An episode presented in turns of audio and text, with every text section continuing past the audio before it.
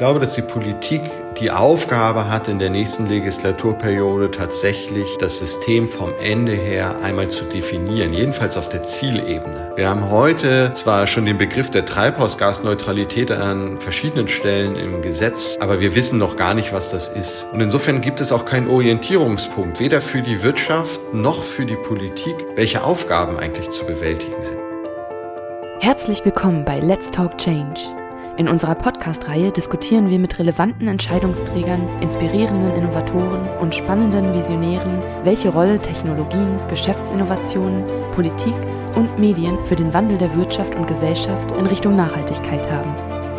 Mein Name ist David Wortmann. In unserem Let's Talk Change Podcast haben wir uns schon mit vielen Aspekten für eine beschleunigte Entwicklung Richtung Nachhaltigkeit beschäftigt. Neben den Medien, der Wissenschaft, den Unternehmen spielt natürlich der politische Rahmen eine entscheidende Rolle. Hier ist nicht nur wichtig, mit welcher politischen Intention und Zielsetzung politische Entscheiderinnen und Entscheider den politischen Rahmen setzen oder wie der existierende Rechtsrahmen zur Durchsetzung von Klima- und Umweltschutz genutzt wird. Nein, eine entscheidende Fragestellung ist auch, wie sich der Rechtsrahmen rechtskonform und zur Erreichung unserer Klima- und Umweltziele in Zukunft weiterentwickelt. Mit dieser zentralen Fragestellung beschäftigt sich Thorsten Müller. Er ist Gründer und wissenschaftlicher Leiter der Stiftung Umwelt Energierecht, die nun ihr zehnjähriges Jubiläum feiert. Er und die Stiftung sehen noch ganz viel Handlungsbedarf bei der Weiterentwicklung unseres aktuellen Rechtsrahmens, damit wir die Klimaziele tatsächlich auch erreichen können. Freut euch auf ein spannendes Gespräch.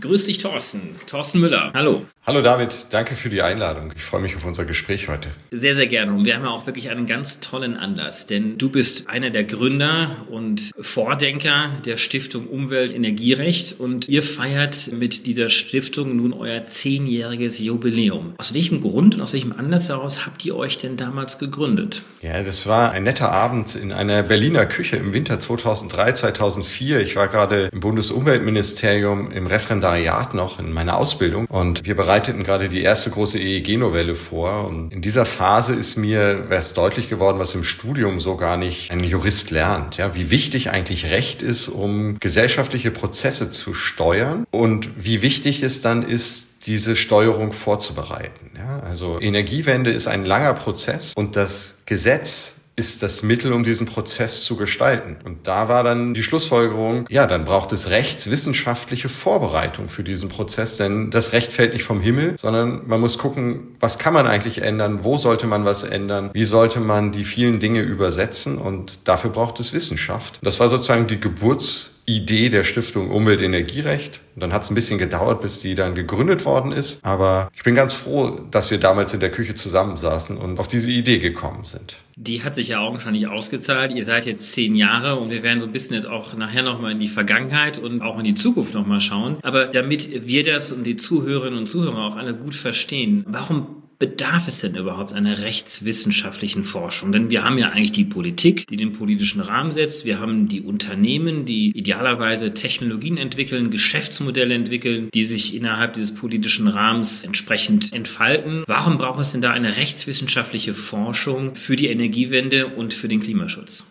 Ja, es ist eine sehr berechtigte Frage, David. So Transformationsprozesse bestehen aus gesellschaftlichen Parametern, die sich verändern. Ja, wir müssen die Menschen mitnehmen. Menschen müssen sich anders positionieren, anders verhalten. Wir müssen Unternehmen dazu bringen, anders zu investieren, Techniken zu entwickeln, neue Technologien einzusetzen. Lauter Fragen, die auf den ersten Blick nichts mit Recht zu tun haben. Aber wenn wir uns dann fragen, warum machen die Unternehmen das so heute, wie sie ihre Geschäftsmodelle aufgesetzt haben? Und warum verhalten wir uns so? Warum fahren wir ein Auto und ein Verbrennungsmotor und nicht ein Elektroauto, dann kommen wir immer wieder auf den Rechtsrahmen zurück. Denn durch Gesetze wird in einem demokratischen Rechtsstaat festgelegt, welche Rechte bestehen, welche Pflichten bestehen. Und damit werden die wirtschaftlichen Rahmenbedingungen gesetzt. Wenn man also etwas verändern will und nicht der Staat einfach sagt, du darfst das nicht mehr und du musst jetzt das machen, sondern man die Mechanismen der Marktwirtschaft nutzen will, dann muss man die Rahmenbedingungen so anpassen, dass die Leute sich anders verhalten wollen.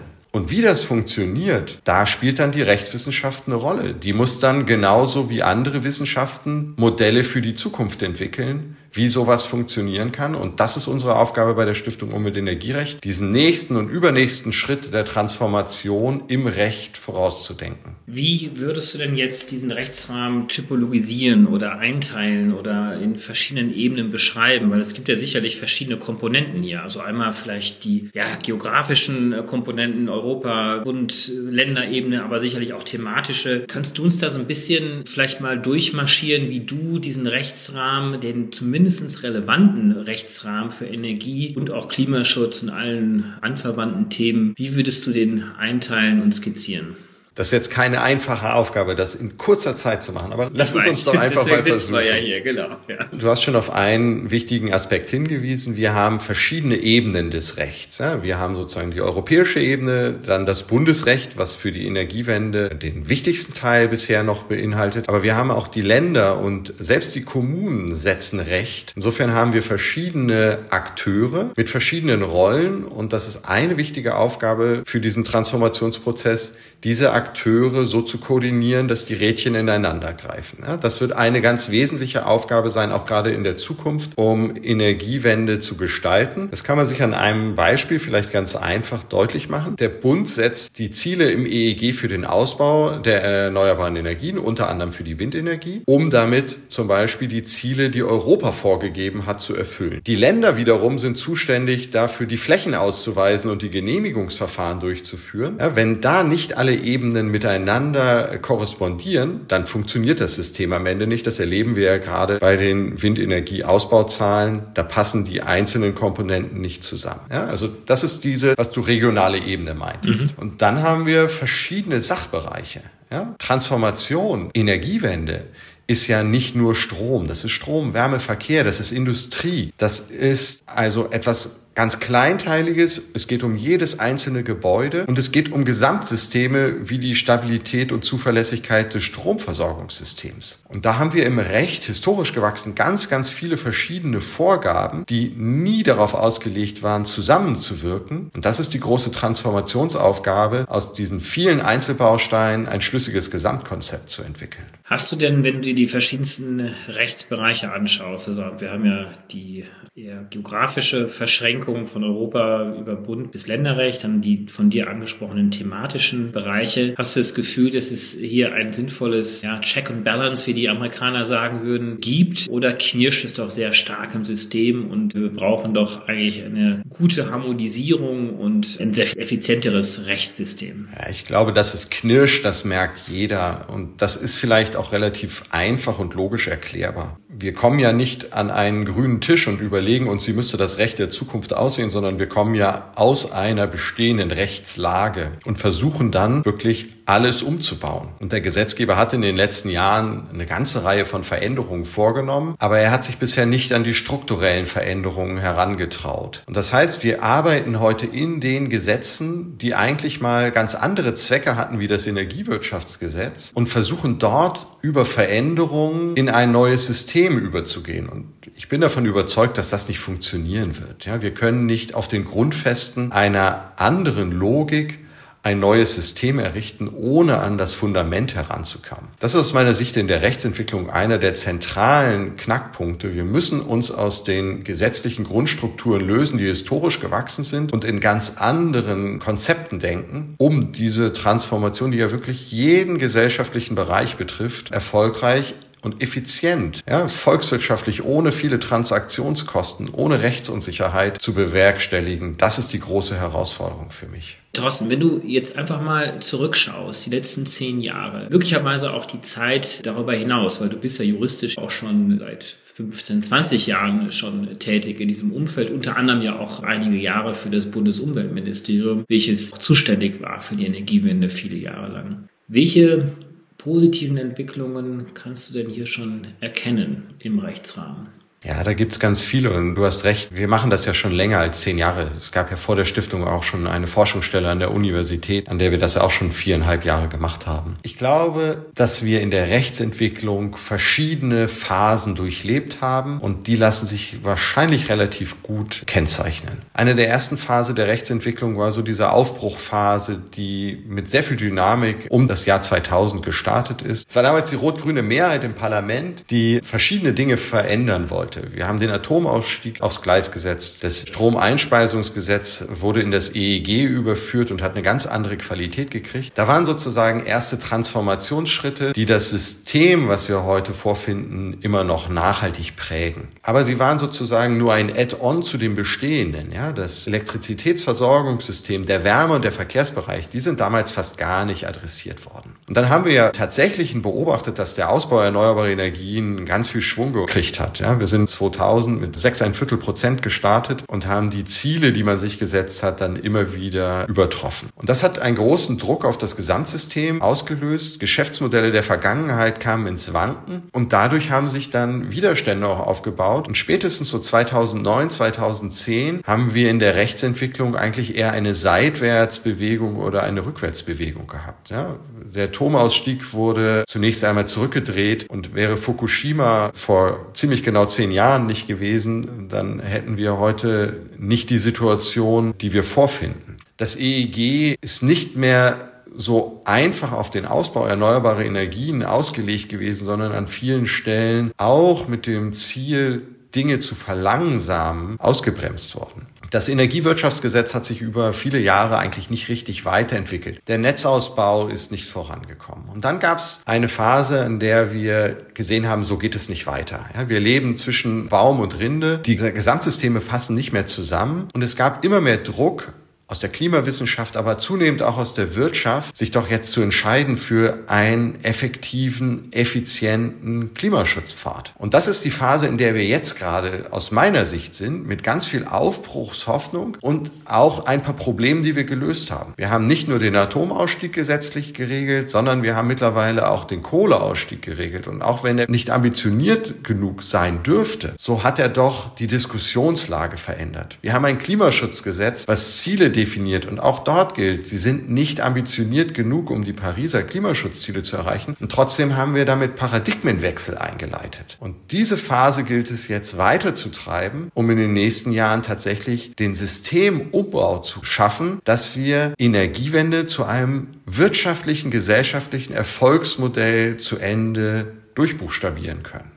Wenn wir jetzt nochmal trotzdem aus der Vergangenheit versuchen zu lernen, du bist Jurist, du versuchst dich dieser Thematik eines effizienten Rechtsrahmens für die Energiewende des Klimaschutzes aus einer ja, eher rechtlichen Perspektive zu nähern. Wie viel Politik spielt denn dann doch eine Rolle und wie entscheidend kann denn überhaupt auch juristischer Beirat sein, wenn gewisse Themen dann doch eher politisch gesetzt sind oder, das Beispiel hast du genannt mit Fukushima, externe Ereignisse ja zu einer schnellen Veränderung eines Rechtsrahmens führen? Also wie siehst du dieses Wechselspiel zwischen was ist juristisch notwendig und das, was sozusagen politisch wünschenswert erscheint oder auch eben nicht wünschenswert erscheint. Ja, das ist ein ganz wichtiger Zusammenhang, den du da ansprichst. Recht ist ja das Ergebnis von politischen Prozessen. Ja, wenn politische Veränderungen vorgenommen werden sollen, dann führt das zu Änderung von Recht. Das ist die zentrale Aufgabe, die Recht hat. Und insofern ist es keine juristische Frage, sondern es ist eine politische Willensentscheidung, in welche Richtung es geht. Trotzdem gibt es eine ganz große Bedeutung für Rechtswissenschaft. Es gibt nämlich zwei verschiedene Komponenten, die dann doch nicht ganz so einfach sind. Das eine ist, auch Politik kann nicht völlig regellos handeln. Ja, wenn der deutsche Gesetzgeber etwas ändern will, dann ist er an die Verfassung und das Europarecht gebunden. Es gilt also, und das ist unsere Aufgabe als Rechtswissenschaftler auch, zu gucken, wie sind denn die Spielregeln? Was ist der Lösungsraum, in dem sich politische Prozesse bewegen? Und der ist häufig groß, aber er ist dann nicht uferlos. Zum Beispiel die Diskussion um den CO2-Preis im Wärme- und Verkehrsbereich, das Brennstoff Brennstoffemissionshandelsgesetz. Da hat der Gesetzgeber ein Modell gewählt, weil er keine Steuer erhöhen wollte und ein Emissionshandel, ein echter Emissionshandel sofort als nicht opportun erschien, der wahrscheinlich verfassungsrechtlich so viel Probleme macht, weil er ein ganz neues Modell kreiert hat, was nicht in die Vorgaben des Grundgesetzes so ohne weiteres reinpasst. Da haben wir versucht, Lösungswege aufzuzeigen. Dasselbe Phänomen haben wir mit Europa. Wir haben immer wieder die Situation, dass der deutsche Gesetzgeber sich irgendwas überlegt und dann muss man aber gucken, ist das zum Beispiel mit dem Beihilferecht Recht vereinbar? Das ist ja die ganz große Diskussion, die den Ausbau der erneuerbaren Energien geprägt hat, aber auch im Kraft-Wärme-Kopplungsgesetz und bei Ausnahmen von Netzentgelten immer wieder eine Rolle spielt. Ja, also das ist die erste Aufgabe, den Lösungsraum zu bestimmen. Und die zweite Aufgabe ist, dass Politik ja zwar einen Willen hat, wo sie hin will, aber wie genau er auszugestalten ist, das ist dann wieder eine rechtliche Frage. Ja, das Übersetzen von ich möchte bitte diese Veränderung haben in ganz konkrete rechtliche Vorgaben, sodass sie möglichst ohne Transaktionsverluste in den bestehenden Rechtsrahmen hineinpassen. Das ist die zweite große Aufgabe für die Rechtswissenschaft, die wir hier mit großer Leidenschaft versuchen auszufüllen. Aber manchmal wird ja auch von der Politik der Rechtsrahmen gewissermaßen instrumentalisiert, weil natürlich ein Rechtsrahmen ja auch mal so oder so ausgelegt werden kann. Also wenn ich jetzt an den Ausbau der erneuerbaren Energien denke, der ist ja sehr häufig aus Deutschland heraus ja nach Brüssel verwiesen worden, dass es gewisse Dinge zum Beispiel nicht geben kann, obwohl man mit einem gewissen Wohlwollen dann doch den Rechtsrahmen hätte anders auslegen können, wenn ich zum Beispiel an die EEG-Umlagebefreiung denke für erneuerbare Energienanlagen. Das ist ein ganz auffälliges Phänomen, was du da beschreibst, David, und was nicht selten vorkommt. Wir haben das mal in einem Aufsatz mit der Überschrift versehen, das Verdikt der Verfassungswidrigkeit als Ersatz für politische Auseinandersetzung. Ganz häufig kann man eine politische Diskussion beenden, indem man sagt, ja, das finde ich zwar gut und es leuchtet mir auch alles ein, aber das kann ich leider rechtlich nicht umsetzen. Und dann ist diese Diskussion beendet, es sei denn, es sind Juristen im Raum, die diese Rechtsauffassung widerlegen können. Ja, wir haben also eine Verlagerung der Diskussion von der politischen Ebene auf die rechtliche Ebene, um die politische Diskussion zu beenden. Das sehen wir immer wieder und das ist auch eine Rolle, die wir als Stiftung Umwelt Energierecht ein Stück weit einnehmen wollen. Wir verstehen uns da als Lotse, zu sagen, was ist denn jetzt tatsächlich der Raum, in dem wir uns bewegen? Ist das tatsächlich ein rechtliches Hindernis oder können wir handeln? Die CO2-Bepreisung ist zum Beispiel so ein Themenfeld. Wir haben ja immer wieder die Forderung gesehen, einen CO2-Preis in Deutschland einzuführen. Und das ist nicht so ganz banal, wir sind in einem Spannungsverhältnis zwischen den Vorgaben im Grundgesetz zur Finanzverfassung. Wir sind gebunden durch die Regeln, die Europa festgelegt hat, unter anderem zum europäischen Emissionshandel. Und dann war immer der Effekt, dass viele gesagt haben, das darf man gar nicht, es verstößt gegen die Emissionshandelsrichtlinie, ist mit dem Steuererfindungsrecht nicht vereinbar. Und wir haben das dann an so einer Stelle mal sehr gründlich analysiert und haben gesagt, ja, es gibt Probleme, man kann nicht alles machen, aber es gibt Handlungsmöglichkeiten und der Gesetzgeber kann handeln. Dieses Gutachten hatte genau diese Funktion aufzuklären, was dürft ihr als Politiker entscheiden und wo dürft ihr eben nicht mehr regeln, weil der rechtliche Rahmen euch Grenzen setzt. Also mit anderen Worten, dort, wo es einen politischen Willen gibt, gibt es auch Wege und dort, wo man versucht, politische Gründe zu finden, gibt es auch entsprechende Hindernisse, die man im Rechtsrahmen dann doch hier und dort finden kann. Sehr richtig. Das so stehen lassen oder? Ja, dem würde ich auf alle Fälle so unterschreiben, wobei ja selbst auch das Europarecht und das Verfassungsrecht änderbar sind. Ja, wir haben in Deutschland eine sehr ausgeprägte Tradition, ganz anders als die US-Amerikaner, auch die Verfassung immer wieder zu ändern. Es ist nur eine höhere politische Hürde, das zu tun. Ja. Hm. So, wir haben jetzt trotzdem ein bisschen über die Vergangenheit gesprochen und es ist ja nicht so, dass nichts passiert wäre und es ist ja auch einiges passiert und sicherlich auch dankbarerweise aufgrund eurer Expertise, die ihr dort mit in das System, das politische System mit eingebracht habt. Aber wenn du jetzt mal nach vorne schaust, werden ja die nächsten 10 und maximal 20 Jahre die entscheidenden Jahre sein und um diesen Prozess zur Dekarbonisierung unserer Wirtschaft, unserer Gesellschaft zu beschleunigen, werden wahrscheinlich auch die nächsten ein, zwei Legislaturperioden sehr, sehr entscheidend sein sein. Im September 2021 gibt es ja Wahlen in Deutschland. Wo sind denn für dich die low-hanging fruits oder die großen Game Changer, die jetzt angepackt werden müssten im Rechtsrahmen, damit diese Dekarbonisierung tatsächlich auch beschleunigt wird und gelingen kann? Ja, so furchtbar viele Low-Hanging Fruits gibt's wahrscheinlich gar nicht mehr. Die haben wir in den letzten Jahren abgeerntet. Ich glaube, dass die Politik die Aufgabe hat, in der nächsten Legislaturperiode tatsächlich das System vom Ende her einmal zu definieren, jedenfalls auf der Zielebene. Wir haben heute zwar schon den Begriff der Treibhausgasneutralität an verschiedenen Stellen im Gesetz, aber wir wissen noch gar nicht, was das ist. Und insofern gibt es auch keinen Orientierungspunkt, weder für die Wirtschaft noch für die Politik, welche Aufgaben eigentlich zu bewältigen sind. Das wäre aus meiner Sicht der wichtigste Schritt, tatsächlich zu sagen, wann wollen wir Treibhausgasneutralität Treibhausgasneutralität erreicht haben. Und was bedeutet das konkret? Wie viel Minderung müssen wir dafür erreichen? Und wie viel können wir nicht mindern und müssen kompensieren? Das sind Festlegungen, die sind, glaube ich, aus meiner Sicht ganz elementar. Da ist das Klimaschutzgesetz noch lange nicht auf dem Niveau, was wir an Klarheit bräuchten, um eine Steuerungswirkung zu haben. Der zweite ganz große Bereich ist der Ausbau erneuerbarer Energien. Für alle ist klar, Strom aus erneuerbaren Energien ist das neue Rückgrat des gesamten Energiesystems. Und auch wenn wir Energiemengen in Zukunft weiter importieren werden, werden wir im Inland viel mehr erneuerbaren Ausbau brauchen. Und da werden wir das Zusammenwirken vor allen Dingen des Bundes und der Bundesländer auf neue rechtliche Rahmenbedingungen stellen müssen. Ja, dass wir tatsächlich ein Gesamtsystem schaffen, wo die Ziele zueinander passen, wo die Mechanismen zur Ausweisung von Flächen passen, wo der energiewirtschaftliche Rahmen da passt, dass wir diese großen Investitionen, die vor uns liegen, auch tatsächlich stemmen können. Und drittens, wir müssen dann das Gesamtsystem Strom, Wärme, Verkehr auf diese im Wesentlichen fluktuierenden erneuerbaren Energien ausrichten. Und das funktioniert nicht mit den Systemen, die wir aus der Vergangenheit haben, die auf steuerbare fossile Kraftwerke ausgerichtet waren. Das ist der dritte große Bereich. Wir brauchen ein neues Energiewirtschaftssystem, das anders gedacht werden muss und was nicht in den rechtlichen Strukturen abgebildet werden kann, die wir heute vorfinden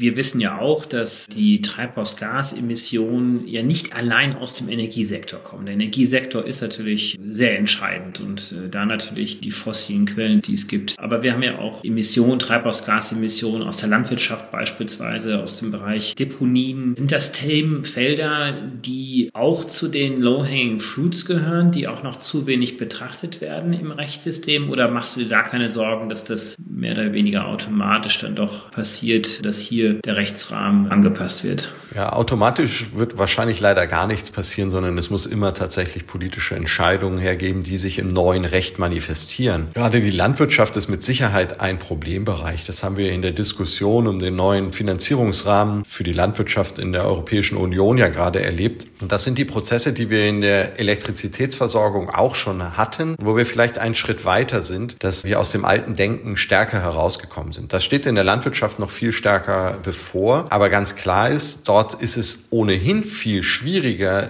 die Emissionen zu drücken. Jedenfalls solange wir weiter Fleischkonsum in diesem Maße haben werden, werden wir dort nicht diese Veränderungen sehen, die viel einfacher im Energiewirtschaftssystem erreichbar sind. Und das heißt aber im Umkehrschluss, wenn wir Treibhausgasneutralität anstreben und wissen, dass es bestimmte Emissionen gibt, die wir schlecht einsparen können, das ist neben der Landwirtschaft auch in bestimmten industriellen Prozessen der Fall, dann heißt heißt es doch, dass wir im Strombereich noch viel schneller handeln müssen als in den anderen Bereichen und auch im Wärme- und Verkehrsbereich uns nicht zurücklehnen können und sagen, wir warten bis 2050. Ja, das würde nicht passen und die Rechtsentwicklung ist immer ein Stück voraus. Die Realitäten reagieren ja erst dann nach und nach auf sich änderndes Recht. Und deshalb ist es so wichtig, dass der Gesetzgeber stärker vorausschauend handelt und frühzeitig diese Veränderungen einleitet, damit sich alle darauf einstellen können und wir wenig Brüche kriegen kriegen und wenig Stranded Investments in der Industrie und bei Privatpersonen. Du hast jetzt ein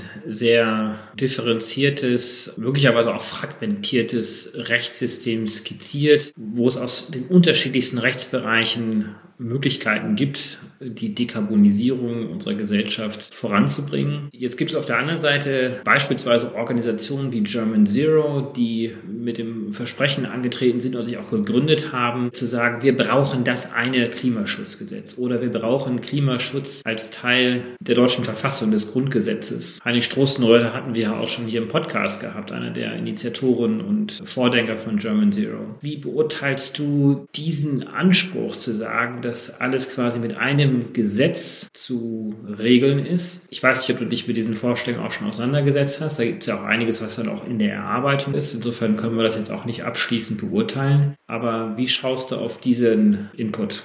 Ich finde die Initiative insofern spannend und richtig, weil sie Modelle aufzeigt, zu sagen, so könnte es gehen, die Ziele zu erreichen. Ich habe eine große Skepsis, ob der Ansatz, dass ein Modell vorgeschlagen wird und das soll dann eins zu eins umgesetzt werden, in eine Demokratie passt. Wenn wir das mal abschichten, haben Sie ja verschiedene Vorschläge. Der Vorschlag, den Klimaschutz in die Verfassung reinzuschreiben und Sie sagen ja dezidiert als Staatszielbestimmung, den halte ich für überbewertet. Wir haben heute schon mit Artikel 20a des Grundgesetzes das das Umweltstaatsprinzip verankert. Das enthält das Staatsziel Klimaschutz bereits als Teilbereich des Umweltschutzes. Und solche Staatsziele sind in ihrer Steuerungswirkung sehr, sehr schwach. Wir sehen andere Handlungsbereiche im Grundgesetz. Wir brauchen zum Beispiel eine andere Kompetenz, um Umweltsteuern wie eine CO2-Bepreisung festzulegen. Das wäre aus meiner Sicht eine viel wirkungsvollere Veränderung im Grundgesetz. Und wenn man den Klimaschutz ins Grundgesetz schreiben will und über Symbolik hinausgehen will, dann muss man tatsächlich bindende Vorschriften festlegen, die dann den Gesetzgeber vorprägen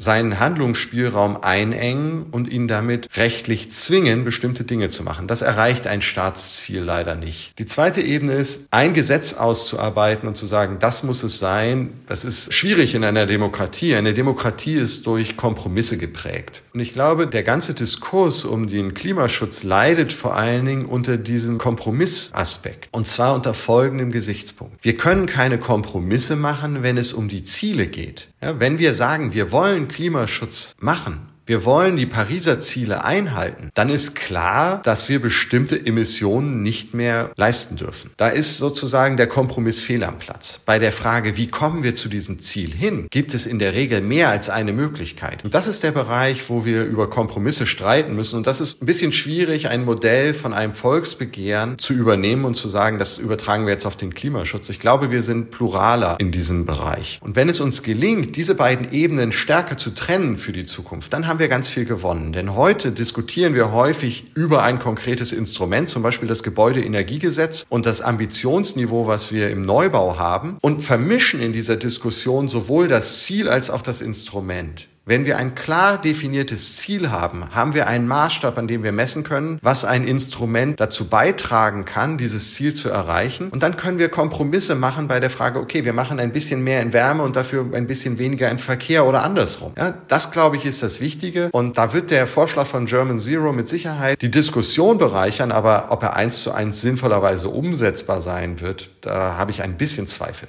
Ihr werdet ja auch Vorschläge machen in den kommenden Jahren. Was habt ihr euch konkret vorgenommen? Wie wollt ihr in Zukunft weiter auftreten? Vielleicht kannst du da noch ein bisschen etwas uns mitgeben, wie ihr euch aktuell strukturiert. Wie finanziert ihr euch? Was sucht ihr möglicherweise auch, damit eure Arbeit gut gelingen kann? Fangen wir mal an mit dem, was wir vorhaben. Wir werden das, was wir in den letzten zehn Jahren in der Stiftung Umwelt Energierecht gemacht haben, auch in Zukunft fortsetzen wollen. Ganz konkrete Themenfelder uns angucken, zu analysieren, was kann man machen, um daraus dann Wege aufzuzeigen, die dem Gesetzgeber ein Werkzeug an die Hand geben, Ziele zu erreichen. Ja, wir werden nicht politisch werden, das sind wir nie gewesen und das sollten wir auch nicht sein als Rechtswissenschaftler, sondern wir gucken, was sind die klimapolitischen Ziele und wir zeigen dann Wege auf, wie man sie erreichen kann. Und dann ist es der politische Wettstreit der Ideen, ob diese Wege, die wir zeigen, sinnvoll sind oder nicht. Dann adaptieren wir sie auch und passen sie an, wenn wir merken, da war es nicht so richtig. Das heißt, Adressat eurer Expertise sind vor allen Dingen die Bundesministerien, die Landesministerien, die EU-Kommission und die entsprechenden Landtage, Bundestage und Parlamente.